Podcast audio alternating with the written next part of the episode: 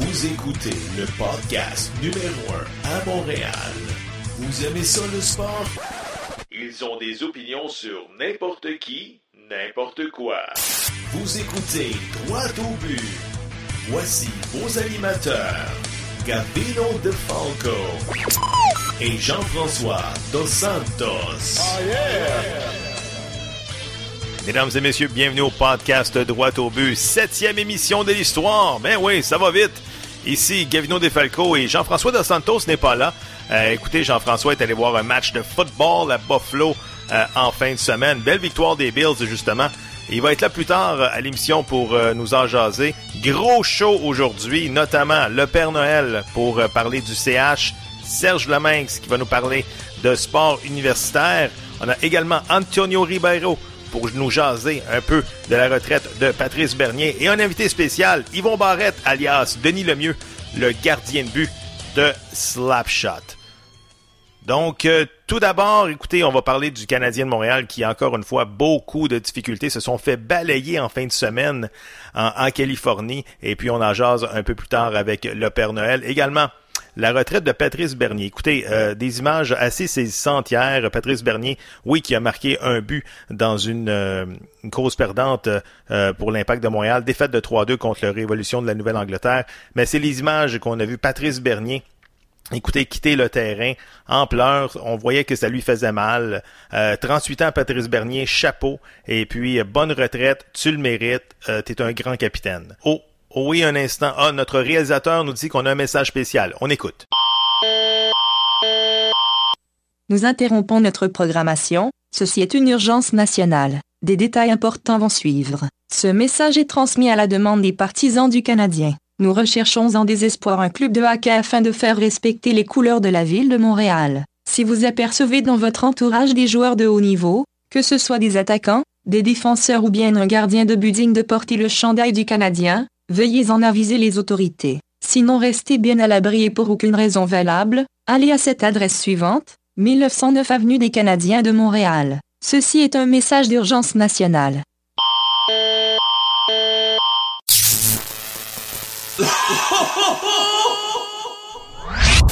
Personnage coloré de la scène sportive montréalaise. Son énergie est époustouflante. Carré, carré! Avec lui, on ne reste pas sur sa soif. Voici le commentaire du Père Noël. On va rejoindre le Père Noël en direct du pôle Nord. Père Noël, comment ça va? Carré et le but! Carré et le but! Carré et le but! Hey, il va finir par l'arrêter le pas, Carey Price! Incroyable. Hey, c'est quoi qui se passe? C'est-tu la panique générale? On reconnaît plus notre club. Dernier Hey. dans la ligue. Hey, ça fait deux ans que ça commence euh, des- avec des fiches de 10 à 1, là. Ouais. Là, c'est c'est quoi? C'est 1-7-1 qui sont rendus? Ouais, 1-6-1, 1-6-1. Eh boy! Hey, cette semaine, il pogne quoi? Il pogne Floride? Puis Los Angeles jeudi. Los Angeles jeudi puis samedi, euh, j'ai aucune idée, là. Faudrait Ouais. checker ça moment. On va y aller un match à la Mais- fois. Ben, exactement. Faut pas être sa panique pareil, là. Tu sais, on est, tu sais, ça fait 10 games, là. Mhm. 10 games qui jouent? Ça fait huit games qu'ils jouent, une seule victoire, sept défaites de suite. Père Noël, la semaine passée, t'avais l'air un peu plus enthousiaste pour le voyage en, Californie. Tu disais que les gars allaient, se relaxer, allaient danser ses speakers, ça, tout allait être beau. Trois défaites. Ben, sans oser, euh, ils, ont, ils ont passé la deuxième période en, désavantage numérique, puis même si c'est le meilleur goaler, là, euh, tu sais, quand tu joues à 5 contre 4, là, euh, ils ont payé trop de punitions contre San Jose. Le lendemain, Mhm. c'est chose, là, le goaler de pratique, là, Montoya, c'est lui qui. Ouais. Hey, il, a- il a bien gaulé. Il a super bien gaulé les, premiers, les deux premières périodes. Il est arrivé, je sais pas qu'est-ce qu'il a bu. euh, D'après moi, il n'a pas eu du Gatorade euh, entre la 2 et la 3 parce que le deuxième but, je pense, un gars Van Tempe, slap shot sur de la palette avec la jambe des airs, je pense qu'il aurait scoré là-dessus. Puis, euh, Incroyable. Mais Montoya, là, tu me renvoies ça, tu, tu donnes un ticket de métro, tu t'en vas, le grand métro, Montmorency, puis euh, merci, bonsoir, ramène-moi Lindgren en haut, puis ça presse. ça presse. Euh, Andrew Shaw qui se fait brasser contre, justement, les Ducks d'Anaheim. me semble qu'Andrew Shaw, après avoir encaissé 4-5 bons coups de poing de Kevin Bieksa, ça va répliquer, sauf que, écoute, Andrew Shaw qui est justement susceptible aux commotions cérébrales, sont où les gars qui brassent chez les Canadiens, Père Noël? Ben, tu sais, Andrew Shaw a gagné la Coupe Stanley deux fois. Il est allé pareil, il, il est pas si gros que ça, mais il, on, on, peut dire qu'il a du cœur, il va. on, a, on est allé chercher des lauriers de Buffalo, là, c'est waivers au début de la saison. Là. Mm-hmm. il est à Laval en ce moment, là, c'est un Québécois, puis il l'a dit qu'il monte en haut, il n'y aura pas de col des mitaines, de lui, de laurier. Amène-moi ça en haut, puis soit ça, il y en a qui vont s'en faire brasser. Il va y aller, lui, après sifflet, on va dropper. Gars, ouais, la gueule, let's go, on y va. McCarron puis Sherbach vraisemblablement vont être rappelés par le Canadien demain. Tes commentaires? Mais Karen, t'as-tu patiné? Hey, tu sais, là, un, un tailleur flat ballon, là, quand t'as ça, t'avais ça quand on avait ça quand on était petit. Hey, ça n'a pas d'allure, là. Donnez-y des cours de patin. Puis en plus, je l'ai vu dropper au début de la saison, là, dans, dans, dans, dans pre-season game. Aïe, il n'y a pas d'équilibre. Qu'est-ce qui se passe avec lui, là? Mm-hmm. Appelle Georges Larac, appelle, tu sais, je vais chercher des gars qui sont capables de dropper, là, pour poigner d'équilibre. Ça n'a pas d'allure. Hey, il mesure 6 pieds 6. Mais une-tu, si ça veut se battre, c'est sûr qu'il gèlerait tout. Hey, mais Karen, là, ah oui, envoie-moi ça dans un échange, là. Euh, envoie-moi ça au chic de Laval. Moi, il n'y a pas de problème. Moi, McCarron, pas capable, sérieux. Amène-moi des lauriers à la place. Des lauriers, là, lui, il va y aller. Euh, c'est un Québécois, là, en plus. Ça prend une bougie d'allumage, là, chez le Canadien, là. Parce que là, on s'endort. surtout, le début du match. Écoute, ça fait deux fois depuis le début de, l'année qu'on allume notre télé, c'est déjà 3-0 pour l'autre équipe. Une fois contre Washington, puis une fois, justement, contre, contre Anaheim. C'est quoi, là, le problème du Canadien? Comment ça se fait qu'on arrive, on arrive toujours en retard au début du match? Je sais pas ce qui se passe au début. Hey, euh, pisse, passe, pouf, merci, bonsoir, c'est rendu déjà 3-0. Mais la game contre Anaheim, on va leur donner pareil, là, Gavino. Ils sont mhm. venus 3-2 après 2. Euh, ils rentrent dans la chambre, ils sont 3-2. La game est pas finie à 3-2. Mais le, quatrième but d'Anaheim, là, le, défenseur, il, il, arrive pour craquer ça euh, avec son slapshot sur le bout de la palette. Il pète son hockey. Tout le monde bouge l'autre bord. Le gars, il ramasse la POC, il score on dirait qu'ils se font scorer des buts qui se font couper les jambes. Tu sais, quand tu fais couper les jambes, patiner ses moignons, c'est pas facile, là. Ouais. hey, Père Noël, l'année passée, Toronto, ça leur a pris 95 points pour faire les séries éliminatoires. Si on fait un calcul vite vite, va falloir que le Canadien joue pour 18 matchs en haut de 500 d'ici la fin de l'année. Est-ce que tu y crois? Euh, moi, je me dis, tu sais, d'habitude, les Canadiens, ils ont, ils, ont, ils ont eu un slam pour le mois de décembre, dans le temps de Noël. Tu sais, je sais pas si les gars, ils mangent mm-hmm. de la tourtière, whatever, mais on, on, peut se dire, pour être positif quand même, tu sais, ça fait, ça fait 8 games, là. Les autres, ils ont, pogné leur slam au début de l'année. Il reste encore euh, 74 games pareil là, à la saison. Là. Tu sais, des pressés sportifs de la région de Montréal, calmez-vous un petit peu, allez vous chercher une coupe de dans le frigidaire, puis à un moment donné, là, tu sais, il pogne Floride dans cette semaine, là, il me semble que le Canadien serait capable d'en revenir. Là, c'est pas fini la saison. Tu sais, comme dans le bon vieux temps, là, on s'essuie, puis on recommence. Il n'y a pas de problème, il n'y a pas de panique avec ça. En terminant, euh, Père Noël, as-tu un message pour nous booster, là, nous autres, les partisans du Canadien? Parce que là, là on a vraiment besoin. L'impact, ça va nulle part. Les Alouettes, une saison oubliée. Puis là, le Canadien, c'est mal parti.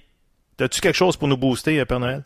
Alors, ben euh, capitaine, euh, capitaine Bernier qui prend sa retraite, là, euh, ça c'est une belle affaire. Là. Ça peut-être peut-être qu'il allait faire un petit tour dans la chambre des, Canadiens puis les booster. Mais moi je dis tout le temps, tu sais, quand on écoute notre game de c'est important d'avoir deux bières par période.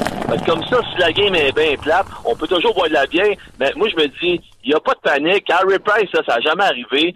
D'après moi, peut-être Bergevin, là, euh, il va faire un move, là. Peut-être qu'il doit commencer à magasiner à travers la, à travers la ligue. On a besoin de bons joueurs à Montréal, là. Tu sais, euh, Tavares, puis peut-être même au pire aller Duchesne, mais euh, il est commodité par Fidel extra fort euh, Duchesne. Une coupe de commotion en arrière de la cravate, là, tu sais. Fait que euh, je sais pas, c'est sûr que si ça va pas bien cette semaine, là, Benjamin va faire un échange, c'est sûr, certain. Mais, tu sais, ça fait juste 8 games, là. On panique pas, puis deux bières par période, puis les Canadiens, là, ils vont venir, là. Ils repognent Ellie, là. Ils leur ont une à Ellie, puis ils pognent Floride. Floride, ils ont battu les pre-season, là. Fait que cette semaine, on est positif pareil, puis euh, important, deux bières par période.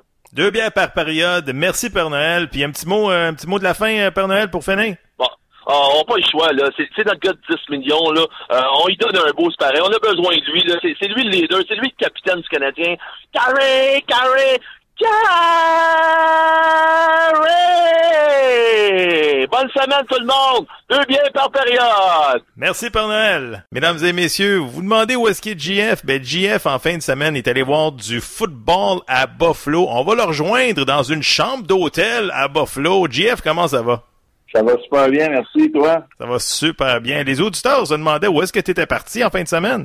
Écoute, je suis, je suis venu à Buffalo. Euh, le football, c'est quelque chose que j'adore. Puis euh, j'ai eu l'occasion avec des amis d'aller voir une partie de la NFL. Fait que j'ai sauté sur l'occasion.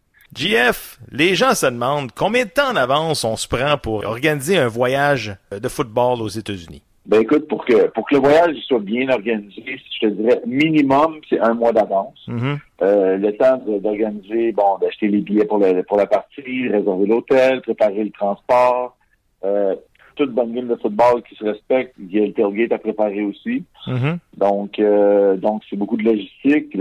Dépendamment de combien de personnes est-ce qui partent en voyage ensemble, il faut s'organiser avec les horaires de tout le monde, puis, euh, puis planifier le tout. Donc, euh, je te dirais au moins un mois d'avance. Donc là, faut dire que le match des Bills était dimanche à 13h. À quelle heure vous êtes parti, puis quelle journée vous êtes parti? On est parti dans la nuit de vendredi à samedi, Mm-hmm. aux petites heures du matin. On est arrivé à Niagara Falls vers, euh, je te dirais, vers midi. On a profité de la journée, on a pris ça relax. Euh, on s'est allé promener, voir les chutes, euh, etc. Puis euh, le dimanche matin, à 6 heures le matin, on quittait l'hôtel pour se rendre euh, au tailgate. Pardon, à quelle heure? 6 heures? À 6 heures le matin. Malade. Il y a du monde là, qui Là- se font du barbecue à 6 heures le matin. Là. Non, mais là, le tailgate, officiellement, il ouvre à 9 heures. Mais Là, Ok. faut que tu te rendes. C'est environ 45 minutes. Mhm. Ensuite, il faut que tu ailles à l'épicerie du côté américain, bien sûr, parce que tu n'as pas le droit de passer des viandes, même de l'alcool, etc. OK. Aux douanes, c'est compliqué. Donc, euh, donc tu vas, tu traverses les, les, les lignes, puis une fois du côté américain, ben, tu te procures tout ce que tu as besoin. Après ça, tu te diriges, tu te diriges vers le tailgate. Ouais. Euh, les- le, le stationnement ouvre à 9 heures. Fait que là, toutes les autos rentrent, tout ça. Là, tu fais, tu, tu fais pas de barbecue, tu, fais- tu parques la voiture, tu te promènes, tu fraternises avec le monde autour. Tout le monde se parle. euh, C'est Ouais. vraiment une ambiance festive. Là, c'est sûr que tu fais le tour du stade, des activités. Il y a tout plein d'activités qui est tout partout aux alentours du stade. Ouais. Ensuite, euh, il y a les boutiques, il y a des espèces de petits kiosques errants qui vendent de toutes sortes d'affaires, des t-shirts, de tout n'importe quoi par rapport avec le football. Fait que c'est vraiment le fun. Puis là, l'odeur des grillades, c'est vers quelle heure? Bon, vers, je te dirais, vers 10h30, Hmm. on part, on, on commence à allumer le barbecue. Euh, on, s'entend qu'on a amené un barbecue euh, avec des briquettes de charbon, donc euh, Ouais. le temps de partir le tout. Puis là, ça prend peut-être une quinzaine de minutes. Bon, puis euh, Ensuite, c'était quoi qui était au menu? On a mangé, c'est super bon en fait, on a mangé des, des saucisses italiennes, OK. version argentine, je te dirais des choripanes, c'est justement c'est des saucisses, tu les fais griller, tu coupes le pain, euh, c'est garni avec euh, bon, je de la sauce piquante, euh, de la moutarde, peu importe au choix, au choix de chacun. puis euh, puis c'est sûr que c'est bien arrosé de bière, des rum and coke, euh, on accompagne ça avec euh, des croustilles, euh, toutes sortes d'affaires. Puis la première bière, c'est à quelle heure tu l'as pris? Euh, je te dirais à 6 heures le matin quand on. Ah! fait que des Cheerios à la bière, ça c'est un classique. Fait, Ça parle- ressemble à ça. Parle-moi donc de l'ambiance là, euh, lorsque tu rentres dans le New Era Stadium à Buffalo. Ben, OK, on est rentré, je te dirais, vers euh, midi et quart. Mhm. Le monde commence à rentrer tranquillement. Euh, bon, tu vois, tu vois les warm-up, les, surtout les kickers qui se pratiquent, à skier, puis c'est impressionnant. En pratique, là, ils font des, des placements de 60 verges facilement, sans forcer, puis Wow. ils l'ont. là. Mhm. Puis bon, puis là, tu commences à se remplir tranquillement. Puis le monde, en général, ils se connaissent presque tous. Fait que quand il va du nouveau monde, ben souvent c'est parce que ces billets-là sont achetés pour être revendus. Le monde, en général, ils se connaissent, comment ça a été, comment a été ta semaine, si, ça. Puis Ok. même s'ils ne le connaissent pas, d'où est-ce que vous venez, est-ce que vous êtes des fans des Bills, est-ce que vous aimez, peu importe. Euh, c'est sûr, moi, je suis un fan des Pats. Je leur dirais pas, moi, je suis un fan des Pats parce que je veux pas faire, je veux pas- je vais, je vais quand même avoir du plaisir pendant la partie. Ouais, c'est ça. Mais, mais bon, tu sais, euh, tu- moi, je leur ai dit, je suis un fan de football, puis je me promène, j'aime ça aller dans des villes différentes, etc. Il y a une grosse délégation du Québec qui va voir les Bills à chaque année, je pense. Il y a beaucoup, beaucoup de Québécois. Mhm. Euh, D'ailleurs, on en a vu pendant le tailgate avec des chandails des Alouettes. Euh, on s'entend que le spectacle des Alouettes, ça laisse à désirer. Fait Ouais. c'est quand même bien. Euh, il y a beaucoup d'Ontariens aussi, OK. du monde de Toronto. Ouais. Euh, tu sais, je dirais dans le stationnement, là, facilement un tiers des plaques, là, euh, c'est des plaques canadiennes. Wow, intéressant. Puis après le match, bon, les Bills, une grosse victoire cette semaine euh, de 30 à 27 contre les Buccaneers. C'est le party dans le stade. Puis après ça, comment qu'on fait pour sortir 70 000 personnes d'un stade? Est-ce que c'est le trafic? Est-ce que les gens sont pressés de retourner à la maison? Est-ce que les gens quittent au quatrième quart? Comment ça se passe un match de la NFL? Bon, écoute, euh, c'est sûr que c'est le bordel. Quand ça finit, là, c'est c'est sûr que si tout le monde décide qu'ils s'en vont là puis qu'ils sont pressés, on a un problème. Mm-hmm. Comment que ça marche en général, puis que c'est comme ça que ça, ça, a marché, le monde était content de la victoire, fait qu'encore une fois, le monde, ça sort du stade, ça chante, ça, ça se c'est super le fun. Euh, Il y a beaucoup de monde qui ressortent les barbecues. OK. Qui ont mis, euh, qui ont mis la viande, regardez la viande au froid, fait qu'ils tant qu'à attendre, parce que c'est long, on s'entend, Ouais. euh, je te dirais là que les 40, au moins 45 minutes, euh, c'est essentiellement, il n'y a rien qui bouge. OK, il n'y a rien. C'est sûr que les premières autos vont commencer à quitter, mais si t'es arrivé au début, c'est les premiers qui ont rentré, donc les derniers qui sortent. Fait que, en général, ce monde-là, ben, ils vont ressortir les barbecues, ils vont griller de la viande, ils vont, il y a de la musique, euh, le monde, ça jase de la partie, puis encore une fois, ça commence à, d'où ce que, d'où ce que le monde vienne. Euh, Ouais. C'est vraiment une fun comme ambiance, là. Puis euh, quel stade que tu as visité, toi, dans le passé euh, de NFL? J'ai eu la chance d'en faire quand même plusieurs. Euh, j'ai été à Cleveland. OK. Selon moi, c'était un de mes plus beaux stades, je te dirais. J'ai été aussi à New York voir le MetLife. Euh, bon, de Buffalo, je suis venu à plusieurs reprises. Je suis vraiment comme un habitué de la place, mais ça faisait quand même longtemps que je n'étais pas venu. Ça a changé un petit peu pour le mieux. Ouais. Puis euh, la, la gang avec qui j'étais, eux autres, certains, c'était leur premier voyage de football, d'autres, avaient- il y en avait un qui avait déjà été à Buffalo, les autres non.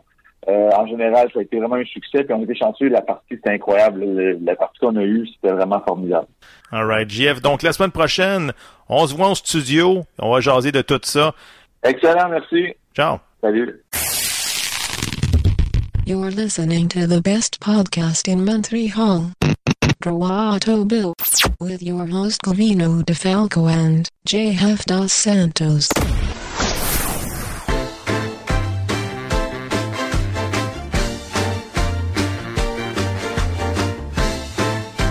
C'est avec un grand privilège que le podcast Droit au but reçoit aujourd'hui un personnage culte du cinéma.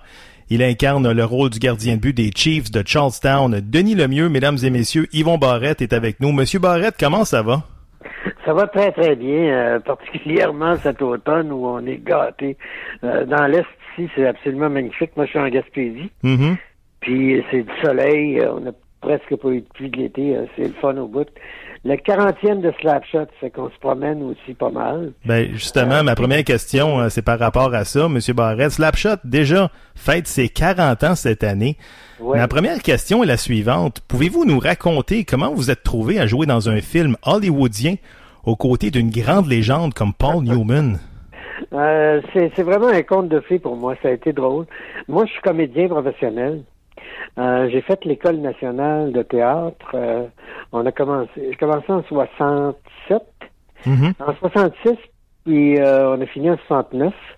Euh, J'étais avec une, une gang d'acteurs qui sont devenus célèbres, Curvy, euh, Sicotte, Claude Laroche, Paul Vaillargeon, avec ce gang-là. Ouais. Puis euh, dès la sortie de l'école, j'ai travaillé tout de suite au cinéma avec Gilles Carle. OK. En 70, 71, j'ai fait La vraie nature de Bernadette. Euh, après ça, Les Corps célestes. Déjà, dans ces deux tournages-là, j'ai connu Donald Pilon, OK. qui est devenu un ami, euh, un bon ami. Puis, euh, quand George Hill et Mike Fenton sont venus à Montréal pour auditionner, ils cherchaient un Québécois pour jouer le gardien de but du film Slapshot. Mhm. They were looking for a short, squat French Canadian.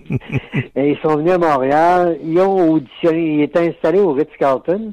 Puis ils ont demandé à mon ami Donald Pilon de les guider à travers les comédiens francophones à Montréal. OK. Puis euh, Donald l'a représenté, euh, je pense qu'il avait auditionné, quand ils m'ont appelé moi, là, Ouais. il avait déjà auditionné à peu près 300 personnes. Wow. Puis euh, Mike Fenton, celui qui était chargé de la distribution, c'était euh, vraiment euh, quelqu'un de, de très spécial. C'est lui qui a fait la distribution de One Flew Over Cuckoo's Nest. OK. C'était le genre de gars qui euh, qui pouvait trouver ses acteurs dans des bars. Des, il cherchait des, des gens spéciaux pour jouer les personnages. OK. Et puis, euh, je- moi, j'habite en Gaspésie, près de Matane. Euh, le matin, à 9 h, je reçois un téléphone d'une fille de l'Union des artistes. OK. Elle dit, euh, Monsieur Barrette, ça vous tenterait-tu de faire un film avec Paul Newman? J'ai dit, certain, ça, ça me tente. Euh, ben, elle dit, on va vous redonner des nouvelles. J'ai continué de faire ce que je faisais. Alors, je suis sorti de la maison, je suis allé aider un de mes amis à transporter du foin et tout ça. Quand je suis revenu, cette fois-là, c'est Donald Pilon qui m'a appelé. OK. Là, Donald, il dit, Yvon, c'est très sérieux. Ton billet d'avion est déjà à l'aéroport de Montjoli. Mhm. Puis Il faut que tu sois au Ritz-Carlton ce soir pour 6 heures. Ben voyons donc. Ça fait que euh, je me suis trouvé un chum qui m'a amené à l'aéroport. J'ai pris l'avion. Je suis arrivé au Ritz-Carlton à peu près à 6 heures moins 5. J'ai appelé Mike Fenton à sa chambre. J'ai dit, Mr. Fenton, Yvon Barrette. How did you made it? Comment t'as Ben fait? oui. Alors, Mhm. il était content. Euh, ensuite, j'ai dit, bon, il dit, viens à ma chambre. euh, tu dois avoir faim. On est allé dans une brasserie. Euh, mais moi, tout ce que je voulais savoir, c'est c'est quoi ce film-là? Sais, Mhm, C'est à propos mhm. de quoi? J'avais absolument aucune idée euh, du, du sujet du film, rien. Alors, il dit, euh, bon, ben, euh, il a comment, on s'est assis à brasserie, j'ai pris ma bière, j'avais pas faim, j'écoutais ce qu'il me contait. Il m'a raconté le film d'un bout à l'autre. Well, the movie starts on you, le film commence sur Ok. toi, ta, ta, ta, ta. Uh-huh. Il m'a raconté toute l'histoire. Après euh, qu'on euh, est sorti de la brasserie, je suis remonté à sa chambre. Là, j'ai lu le scénario d'un couvert à l'autre, d'un bout à l'autre complètement. Puis vers minuit, lui m'a donné la réplique. Il a joué le rôle de Jim Carr Oui, dans la Jim scène d'ouverture du film. Puis euh, j'ai auditionné. Il m'a donné la réplique, j'ai auditionné. Puis quand on est, euh, on a eu fini les quelques pages de texte Oui. de la scène d'ouverture, il a continué en improvisant. OK. Puis euh, moi, j'étais déjà à l'aise avec le personnage. OK. Fait que tout de suite après l'audition, vers minuit et demi, il me dit euh, inquiète-toi pas, euh, je fais écouter ça. George Royal était déjà retourné à Los Angeles. Il dit je fais écouter ça à George Royal, puis tu vas avoir des nouvelles euh, rapidement. Euh, puis ça a pas pris euh, une semaine avant qu'on me rappelle, puis qu'on me dise que oui, j'avais le film. Wow, c'est vraiment, vraiment fascinant. Euh, pour les auditeurs qui l'ignorent, le scénario du film a été écrit par Nancy Dowd. Nancy Dowd, oui, Ouais. c'est, c'est ça. Curieusement, c'est, euh, c'est une fille qui, Ouais. euh, qui étudiait en écriture de scénario à Los Angeles. Mhm.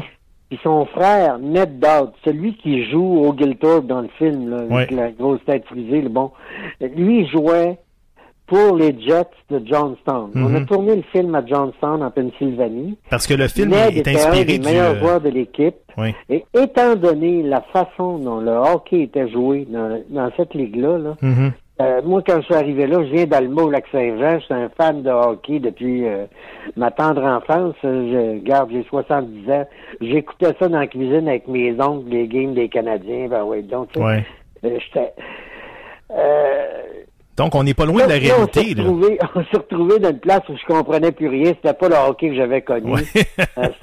Euh, tout ce que tu entendais dans les estrades, c'est nez libre, rempli dans la bande. Ouais, euh, ça ressemblait pas au hockey, mais c'était euh, la raison pour laquelle Nancy a écrit ce scénario-là. Ouais. Parce que Ned, son frère, avait déjà signé avec les, euh, je pense, avec Chicago. Mhm. Il était de, de calibre pour faire la Ligue nationale, mais il a été euh, sauvagement blessé. Il a reçu un coup de hockey dans le dos, puis ça a vraiment mis fin à ses possibilités de jouer dans la Ligue nationale. Mhm. Elle, quand elle a su ça, puis qu'elle a vu dans quel état se trouvait l'équipe, euh, personne ne savait si euh, qui à qui appartenait l'équipe. C'est vraiment euh, pratiquement un documentaire. Oui, oui. Et Mais- c'est la raison pour laquelle, selon moi, c'est devenu un film culte. Absolument. Ça, ça joue dans, dans- dans les autobus de toutes les équipes de hockey qui se promènent si on allait jouer dans une autre ville. C'est, pareil partout dans le monde. Je- au mois de juin, parce que c'est le 40e, j'ai été invité en Australie. Mhm. Avec mon ami Ken Blake, euh, euh, que- avec qui je travaille depuis plusieurs années. Euh, et puis euh, en Australie, les gens connaissent les répliques aussi. C'est, euh, partout, partout. Les- le film a été traduit de façon amusante dans toutes les langues, ce qui fait que ça, ça vieillit pas. C'est quand même remarquable. Monsieur Barrett, Johnstown, c'est une ville tough, c'est une ville de col bleu. Comment vous êtes accueilli lorsque vous retournez dans cette petite ville de la Pennsylvanie, notamment au War Memorial Arena de Johnstown? Vous devez être une Ah, vedette. euh, très, très bien accueilli. Euh, c'est, comique parce que euh, c'est la chose la plus importante qui s'est passée dans cette ville-là, Mhm. ce tournage-là. Ouais. C'était, c'était euh, hallucinant. On s'est retrouvés dans la ville. Là, Universal Pictures, au lieu de payer des figurants, Ouais. On fait comme une espèce de, de, de concours. Il invitait les gens à venir assister au tournage. OK. Puis il faisait tirer euh, trois ou quatre voyages à Universal OK. euh, au lieu de payer les gens. là. Ouais, ouais, ouais. Fait qu'on se retrouvait avec euh, le War Memorial plein. Euh, tous les gens de la ville étaient complètement fascinés. Il y avait Newman qui se promenait là. tu sais. À un moment donné, j'étais avec ma femme et mon fils un dimanche dans la ville. Pour te donner une idée, des posters en noir et blanc de Newman dans les vitrines des magasins Ouais. avaient les yeux bleus. OK. on se promenait, puis euh, on est passé devant une église, devant une église, puis on entendait chanter, ce qu'on trouvait ça beau. On est rentré dans l'église, puis là, c'était le, le, Le prêtre. qui était Ouais. après faire son, son sermon. Mhm. Là, il expliquait aux gens, il dit, euh, je le sais, euh, tout le monde est bouleversé parce que Newman est en ville, tout le monde est là-dessus, mais euh, dans quelques semaines, Newman va s'en aller, mais le Christ va être encore ici. Ben, écoutez, c'est ça, je vais en revenir à Paul Newman. ça, ça doit être quand même intimidant de jouer avec Paul Newman. Quel genre de gars c'était Paul Newman? C'était un- c'était un- d'abord un comédien extraordinaire. Mhm. Euh, moi, c'était une de mes idoles avant, avant même que je le rencontre. Et puis, euh, d'avoir le privilège, en tant que jeune acteur, j'avais 29 ans à l'époque, de travailler avec un gars comme ça, puis avec une équipe comme ça aussi. là. Mhm. Euh, dans ce temps-là, c'était, on a eu du temps pour faire le film. Tu sais, aujourd'hui, tu vois sur des tournages, il faut qu'il fasse tant de plans par jour, puis tatata. Mais là, tu me retrouvais avec ce monde-là, avec George Royal, avec Strutter Martin, avec Newman. Newman qui était un gars extrêmement affable. C'était le genre de comédien qui pouvait dire, Yvon, regarde, on a cette scène-là à travailler demain, ça te tente, passe à ma chambre, on va travailler ça. Euh, tu sais, c'est un gars bien, bien fin, facile à travailler, euh, vraiment extraordinaire. C'était très agréable de travailler avec ce gars-là. Mhm. Mais avec George Royal aussi, Ouais. avec Strutter Martin. On était une belle gang. Si le film est encore là, c'est que tout le monde avait sa place dans la distribution. Ouais. Il n'y a, pas de petit rôle là-dedans. là. Mhm.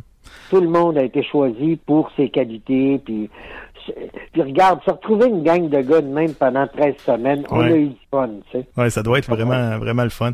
Monsieur Oui. Barrette, je vous fais écouter une de mes scènes préférées du film. On écoute. Joe,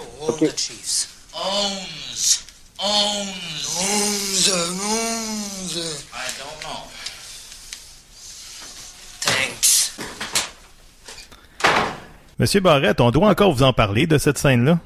Oui, oui, bien sûr, bien sûr. C'est- même euh, en Allemagne, euh, on est allé quatre fois en Allemagne. Ouais. Puis en Allemagne, euh, c'était leur scène favorite. Puis euh, j'ai même dû apprendre la réplique en allemand. OK. C'était au lieu de Holmes Holmes, c'était Wimgehört de Chief. Georen, Georen. c'est fou, hein? C'est vraiment malade. Mais c'est intéressant parce que je travaille. La deuxième vie de Slapshot pour moi euh, m'a apporté beaucoup de choses parce que euh, c'est la plupart du temps relié à des levées de fonds. OK. Euh, tu vois, j'ai participé à des tournois de golf pour euh, des levées de fonds. J'ai j'ai connu M. Johnny Bauer, Mhm. qui était euh, une idole de jeunesse. La dernière fois que j'ai signé l'an dernier à Edmonton des photos de Denis Lemieux, là, Ouais. moi j'ai écrit des répliques euh, sur les, les photos, euh, comme la scène d'ouverture, You Go to the Box, da, da, da, da. Mhm. Bon, j'ai écrit des répliques. J'étais assis entre Bob Eol et Johnny Bauer. Wow. Puis vous, vous avez jamais joué un match dans la Ligue nationale. là. Your wife is a dyke. no, that's not my wife, that's Anne wife.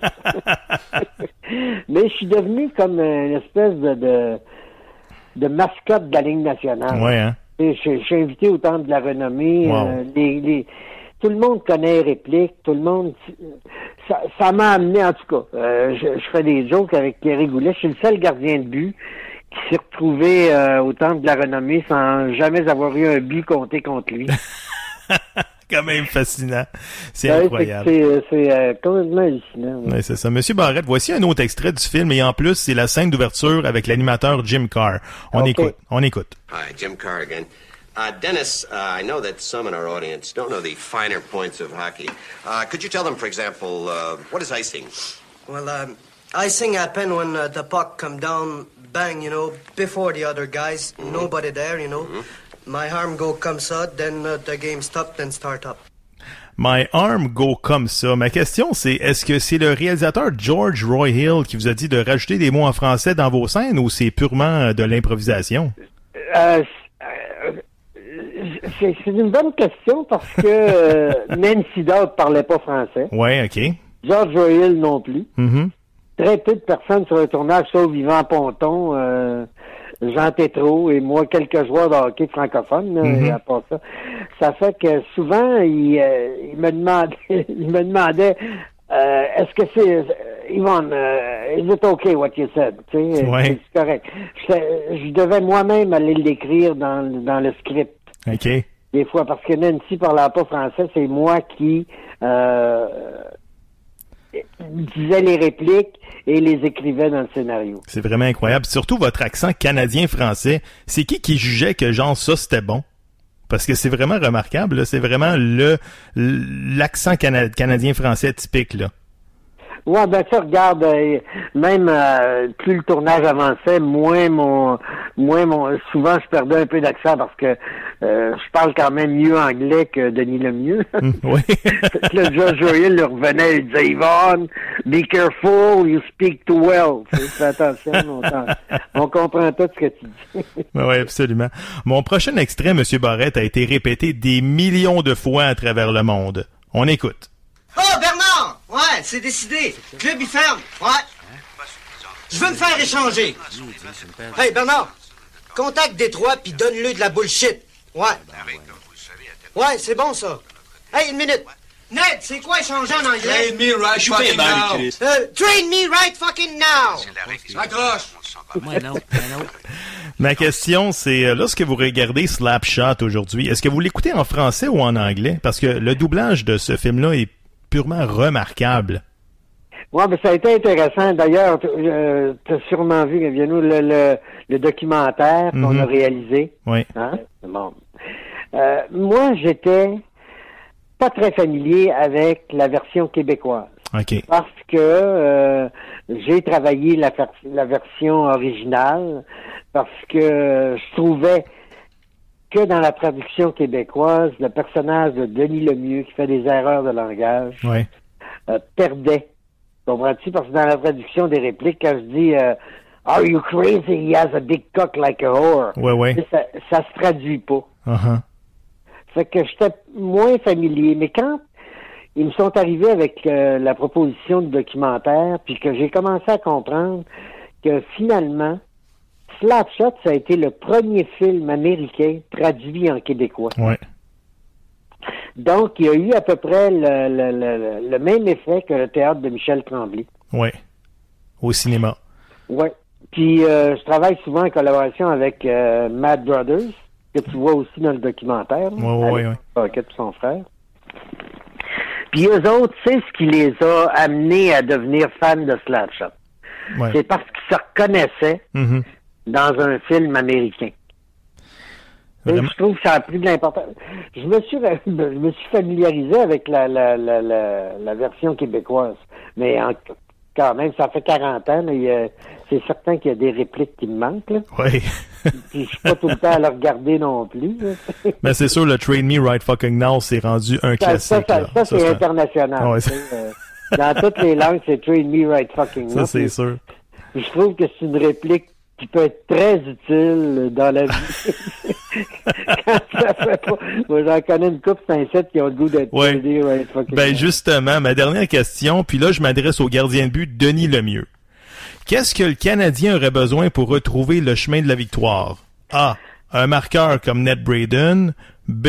Un trio d'énergie comme les frères Hanson. Ou C. Un gardien de but comme Denis Lemieux? Moi, je vais te dire, euh, je, je suis un peu, je- évidemment, comme tout le monde, là, déçu par euh, l'équipe cette année. Mhm. Déçu surtout par leur attitude. Euh, moi, je considère que ils ont pas, ils ont pas. euh, Il faut que tu aies du fun pour jouer au hockey. Mhm. Il faut que tu sois une sorte de famille. Puis c'est assez difficile. euh, c'est- c'est des gars qui font beaucoup d'argent, qui sont pas très vieux Ouais. Puis euh, qui, qui partent d'un peu partout. Tu sais, on a, on- avant ça, une équipe de hockey, euh, c'était comme une famille, tu sais. Ouais. Mais je trouve que cette année, la famille euh, est trop élargie à mon goût, là, tu sais. Je trouve qu'il manque de franc... Je trouve qu'ils n'ont pas de fun. là. Ouais. C'est ça le pire. Moi, je vais te donner un exemple qui est un petit peu... euh, On devait, quand on a fait le documentaire, on devait aller rencontrer les joueurs du Canadien à Brossard. OK. Mais c'était dans une période où il y, a- il y avait des difficultés, comme il y en a actuellement. Mhm. Et il avait perdu plusieurs parties en ligne, puis ta, ta, ta. Moi, je considère que, que, que d'être allé les rencontrer, euh, ça les aurait fait rire. Ouais, Il y aurait eu du fun. Mhm. Il faut qu'à un moment donné, tu aies du plaisir à faire ce que t'aimes. Là, ils sont tous sur le gros nerf, ils se demandent comment est-ce qu'ils vont. Tu sais, c'est, c'est- il y a quelque chose de, de, de, de malsain dans l'attitude, je considère, de toute l'organisation du Canadien. Ils Intéressant. ont, ils ont plus le plaisir de jouer qui, euh, que, que ça prend. Cas. Absolument. Puis dans un marché comme Montréal, c'est infernal. En terminant, Ah, pour Barrette. les gars, Christy. Je suis bien proche de David Desharnais. Ouais. Je le connais bien. Mhm.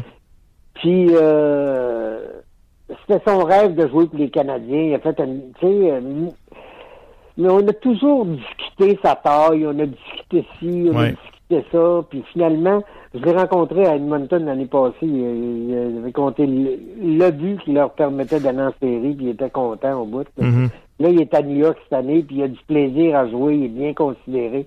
À Montréal, c'est une ambiance très, très difficile pour les joueurs. Absolument. La pression est étouffante. Ah oui, oui, oui, c'est dur. En terminant, Monsieur Barrette, la dernière question. À qui c'est que c'est les Chiefs? C'est à toi. Non, mais- je pense que c'est un univers du hockey. je pense que tout le monde euh, choisit ce film-là. Puis, euh, Ouais, moi, j'ai beaucoup de fun, en tout cas, à rencontrer les fans partout dans le monde. Mhm, mhm. On n'a pas Puis, fini d'en euh, parler. hein. Ça me garde jeune parce que le, le film vieillit pas. Denis Ouais. Lemieux vieillit pas. Denis Lemieux, c'est moi aussi. Mais- J'ai pas joué le rôle d'un joueur de hockey. Là. Ouais. J'ai créé un personnage. Puis le personnage, ben, je l'ai créé à partir de ce que je suis, moi. Oui, parce qu'à chaque fois qu'on regarde ce film-là, on, on, on vous voit pas comme des acteurs, on vous voit comme des joueurs de hockey. Tellement Ben, que le film est, joueur de hockey pendant 13 semaines. Tu sais. Ouais. Moi, mon attitude là-bas, quand je suis arrivé à Johnstown, j'ai tout de suite rencontré Jean Tétrault, qui était un des bons joueurs de l'équipe, Mhm. Et francophone, celui qui était gardien de but aussi, puis ça. Puis je, je me suis tenu avec eux autres, tu sais, je suis sorti avec eux autres. Ils m'ont présenté les gens de Johnstown. J'étais proche. On était invités à souper euh, dans des familles, tu sais, c'était... C'était quelque chose, on faisait partie de la ville. Wow. Quand tu me demandais tantôt comment comment comment je suis reçu à Johnstown, je suis très, très bien reçu. Ouais. Je pourrais déménager là n'importe quand. Tu sais. Le maire, euh, j'ai même dit au maire, dit, quand je vais mourir, là, je vais me faire empailler, je vais me poser une petite poignée dans le dos, ou tirer dessus, puis ça fait train me right fucking now. Ça va être incroyable. Monsieur Barrette, alias Denis Lemieux, ça a été un plaisir de vous recevoir au podcast Droit au but. Et euh, merci beaucoup d'avoir pris le temps. ça me fait plaisir. Merci. Bonne journée. Bonne journée. Pour nous joindre, visitez la page Facebook Droite au but ou bien sur Twitter podcast Droite au but. Nous attendons vos suggestions et commentaires. Et comme dirait le directeur général du Canadien, Marc Bergevin, at the end of the day.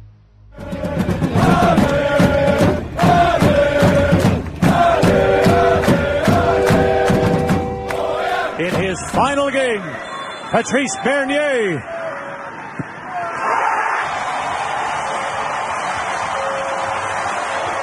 Mesdames, Messieurs, c'est maintenant le temps de parler de l'impact de Montréal. L'impact qui s'est incliné hier au compte de 3-2 face euh, aux révolutions de la Nouvelle-Angleterre. Et on en parle avec notre collaborateur soccer, Antonio Ribeiro. Antonio, comment ça va?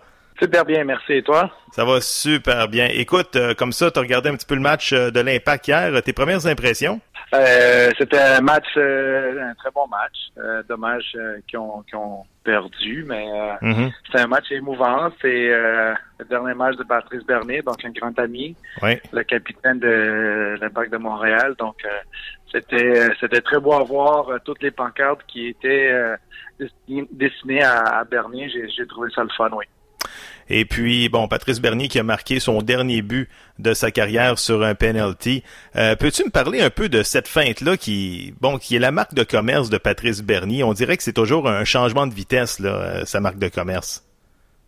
Oui, euh, puis il le fait très bien. En fait, il le maîtrise.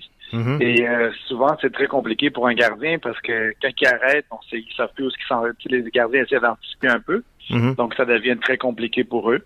Puis, euh, d'un autre côté, je suis très content pour Bernier. Euh, il a fini avec un but. Euh, ses parents, ils ont pu sonner la cloche parce qu'ils étaient là pour sonner les buts. Fait que j'ai trouvé ça, encore une fois, c'est une très belle fin de carrière, d'après moi, de finir sur une note positive comme ça, de marquer un but, puis de malgré qu'ils ont perdu, mais quand même que ses parents soient là pour la foule, pour sa famille. Donc, c'est très, très, très bien. Donc, un match euh, très émouvant pour euh, Patrice Bernier. Bon, la poussière retombe un petit peu ce matin. Comment tu penses qu'il se sent ce matin, euh, Patrice Bernier, lorsqu'il se réveille? Là? Oh, je pense qu'il est quand même bien avec cette décision-là. Mm-hmm. je crois qu'il a fait une longue carrière, une belle carrière. À 38 ans, c'est un bon âge pour arrêter. Oui. Et rien de moins d'arrêter de jouer au niveau professionnel avec le club qu'il a lancé dans sa carrière de justement de joueur de soccer. Mm-hmm. Donc, je crois que c'est très, il y a beaucoup de positifs, donc il devrait être fier de lui, puis euh, de ne pas avoir de, de, remords dans sa décision. C'était quoi la plus grande qualité de Patrice Bernier à, titre de capitaine chez l'Impact de Montréal, d'après toi? Ben, Bernier, c'est un gars qui parle avec tout le monde, c'est un bon motivateur et persévérant, c'est un gagnant. Mm-hmm. Euh, c'est un gars qui est ami avec euh, avec toute la bande. C'est pas euh, un gars qui est intelligent aussi sur le terrain. Donc euh, c'est le genre de capitaine qu'on veut avoir d'après moi là dans une équipe. En tout cas, bref moi, je l'admire beaucoup. Écoute, là, c'est sûr qu'on va avoir la chance de s'en parler, sauf que là, ce matin, à l'heure où l'on se parle, l'impact de Montréal n'a plus de capitaine. Bon, quel genre de joueur que tu vois présentement dans la chambre euh, à qui tu confierais ce, ce mandat? Est-ce que c'est un joueur qui présentement est dans l'organisation ou peut-être qu'on irait chercher à l'extérieur? Ouf, très bonne question. Euh, c'est parce que là, il faut, faut voir le caractère des joueurs. Mm-hmm. Euh, ça prend ça prend des gars qui sont capables de de, de, de motiver, d'avoir des bonnes relations avec tout le monde. Pourrais pas te le dire. Ça, souvent, c'est des les joueurs eux-mêmes qui votent pour leur capitaine. Donc euh, ça, c'est bien. Euh, euh, donc, il faudrait peut-être faire l'exercice. Mais c'est clair que si l'impact amène quelqu'un de l'extérieur, il faut que ça soit quelqu'un qui a beaucoup de poids. mais encore une fois, c'est toujours mieux quelqu'un qui, ça fait longtemps qui est dans l'équipe, qui connaît bien l'environnement, qui connaît bien ce qui se passe. Donc, ça, j'irais plus pour, pour ce côté-là, d'après moi. Oui, absolument. Écoute, Côté, bon, je veux parler un petit peu de Laurent Simon, qui, Laurent Simon, bon, ça fait 3-4 ans qu'il est établi à Montréal, a, bon, euh, a le logo de l'impact sur le cœur. Par contre, euh, Laurent Simon n'a pas la langue dans sa poche. Euh, lorsqu'il vient le temps de, de, de jaser à l'arbitre ou bien bon à la presse, c'est sûr qu'il dit souvent ses états d'âme. Jusqu'à quel point ça peut nuire à Laurent Simon, ça? Ben, en fait, Laurent Simon, en ce moment, joue pas du bon soccer. Mm-hmm. Donc euh, peut-être il est frustré avec ce qui se passe. Encore hier au match, euh, beaucoup trop d'erreurs. Euh, ça saute vraiment aux yeux. Même sur le dernier but, où est-ce que le, joueur a tiré de loin, il a marqué, il est jamais sorti sur le joueur, il, il recule, recule, recule. Ça donne la chance à l'autre joueur de se préparer et de, frapper. Donc je trouve qu'il fait depuis quelque temps, il y a beaucoup d'erreurs qu'il fait. Et oui, ça peut le frustrer. Et euh, rien de mieux qu'attaquer l'arbitre. C'est un peu toujours la proie la plus facile. Ouais. Euh, je, je, crois que il faudrait faire attention parce qu'il y a des arbitres que oui sont patients, mais il y a des arbitres qui vont l'être moins. Et ça peut être ça peut être coûteux pour lui et puis il peut pénaliser l'équipe aussi. Donc, euh, une fois que l'arbitre décide quoi que ce soit, ben, tu tournes la page, tu continues. Oui, absolument. Ça, donne à rien de, de parce qu'à un moment donné, il avait fait un tac sur une pénalité qui aurait pu être pour l'impact. Lui a voulu se venger plus loin. Oui. Euh, s'il est venu d'en arrière, il n'a jamais touché le ballon. Normalement, ça devrait être une rouge. Mais euh, j'ai dit pas qu'il n'y avait, il avait pas tort sur la, la, la faute, que Ouais. ça aurait pu être une pénalité pour eux aussi. Mais il faut vivre avec les décisions de l'arbitre. Donc, euh, il faut pas se laisser emporter parce que s'ils sont dans une finale, il prend une rouge, il sort, ça fait une différence après. Absolument. Antonio, merci beaucoup de tes commentaires et on se retrouve la semaine prochaine pour une autre chronique soccer. Merci Antonio. Super, merci. Bye bye. On retrouve maintenant notre collaborateur euh, Serge Leminx pour parler de sport universitaire. Serge, comment ça va? va très, très bien après un week-end aussi fascinant dans le monde du sport universitaire. Oui, absolument. Serge, avant de parler de ce qui s'est passé dans les matchs de football de samedi, j'aimerais savoir tes commentaires sur justement le match annulé le 5 octobre dernier entre les Carabins de Montréal et les Stingers de Concordia en raison d'une épidémie de gastro-entérite. Est-ce que tu penses que la Ligue a bien géré le dossier? Je pense que, d'abord, partons du critère suivant. Ce qui était l'origine de tout ça, c'est un cas d'exception, un virus. Ça a pris tout le monde par surprise. Mm-hmm. Euh, c'est facile de dire, euh, oui, ils ont mal géré, peut-être. Euh, euh, et, et peut-être qu'ils ont mal géré, mais eux, eux aussi ont été pris dans une situation hors de l'ordinaire. Est-ce qu'on peut leur reprocher le processus parce que les carabins ont respecté les règlements techniques? Ils ont, ils ont fait ce qu'ils- mais on leur reproche le processus au réseau du sport universitaire québécois. Mais je vous ferai remarquer que euh, le réseau a, a vécu le même phénomène que les équipes. Euh, on peut blâmer n'importe qui. On a même dit à un moment donné, on a blâmé les Carabins en disant il aurait pu jouer, il y avait juste 20 joueurs de malades. Mhm. Ça, c'est un raisonnement qui, moi, qui m'a mis hors de moi. C'est le ministère de la Santé qui a dit les boys, vous sortez tout le monde de là, le, le- le complexe est contaminé au complet. Alors là, il n'était pas question de dire on va jouer avec des joueurs qui peut-être sont pas malades. Voyons, ça n'a aucun sens. Mhm. Par contre, tu peux pas blâmer Concordia, qui eux autres étaient en congé, c'était prévu. Bon, on aurait pu dire, on aurait pu avoir une réunion d'urgence. C'est ça peut-être le processus qui a été peut-être euh, pas, très bon, mais quand même, tu peux pas blâmer personne. Par contre, je pense que ça, ça vient d'ouvrir la porte à un questionnement très profond. Je pense, moi personnellement, qu'il est temps qu'on nomme un comité de direction strictement pour football collégial universitaire. Un commissaire, Mhm. un bureau avec des préfets de discipline. Avec... Puis là, là, les, les universités vont arrêter de penser à leur petit monde et vont s'asseoir ensemble et établir un contexte dans lequel on va prévoir toutes les situations. Parce que le football universitaire, il a- maintenant, il y a des implications financières importantes. Il ne faut pas se le cacher. là. Mhm. C'est quasiment du semi-pro parfois. Oui. On s'en va vers ça. Alors, il faut se donner les moyens pour bien encadrer le circuit de football universitaire du Québec. Et ça prend un commissaire, des gars d'expérience, des gars qui peuvent prendre des décisions, des gars qui vont avoir le respect de tout le monde. Actuellement, je, je sens que c'est pas ça. Et moi, je suis pas prêt à condamner la RSEQ. Peut-être que ces, ces gars-là, c'est pas leur, c'est pas leur, leur- leur- leur mission euh, de, de- de- de gérer vraiment un, un circuit universitaire. Je pense que ça prend un bureau du commissaire, il est temps, et de prévoir toutes les options.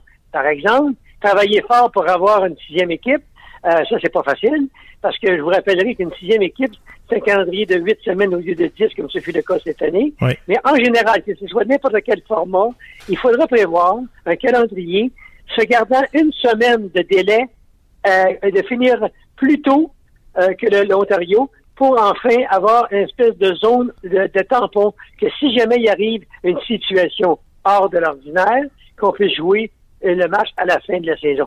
Ça peut être des solutions à étudier, mais au moins, il faut vraiment s'asseoir et vraiment être sérieux dans la gestion du football universitaire québécois. Ouais, intéressant. Serge, deux gros matchs en fin de semaine. Tout d'abord, le Vert et Or de l'Université de Sherbrooke qui dispose des Redmond de McGill par la marque de 35 à 27. Le corps arrière, Alex Jacob et Michaud du Vert et Or s'est signalé avec 302 verges de gains aériens en plus de deux touchés par la voie des airs. Ouais, mais là, je vais, je vais être très honnête avec, avec nos auditeurs. Ouais. parce que j'avais des responsabilités. Euh, en même temps, j'avais un match hockey qui s'en venait, j'avais un texte à écrire. J'ai quitté, j'aurais pas quitté, mais j'ai quitté un peu après la mi-temps quand c'était 28-0 pour le Verre OK. Et là, ben là, bien sûr que je me tenais au courant avec, euh, avec les confrères. Et là, je voyais le pointage. Plus je voyais le pointage monter, plus je me disais, Seigneur, que t'as manqué un bon match de football pour le même. Ben alors, maintenant, moi, je vois deux choses. Bon, très content pour le Verre pour Mathieu Lecomte, sa première saison. Tu sais, c'est pas facile pour le Verre et, et, là, ils ont réussi à revenir dans les séries éliminatoires, très content pour eux. Ouais. Puis en même temps, beaucoup de respect pour les Redmond de McGill. Tu sais, euh, on a appris, une, euh, les, ces jeunes-là, ça va être des, ils sont, ils, la plupart ne joueront jamais au hockey professionnel.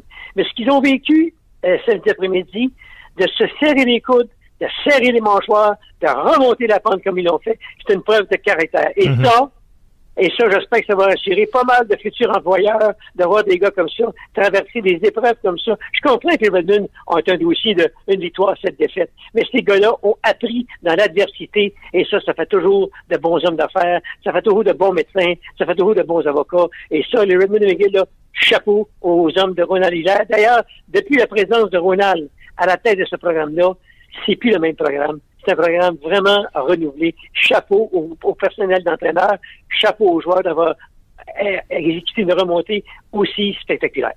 Oui, absolument.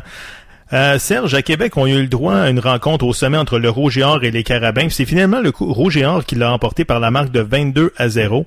Euh, cette victoire permet au Rouge et Or de prendre la tête au classement avec un dossier de 6 victoires et une défaite. De leur côté, les Carabins ont une fiche de 5 et 1.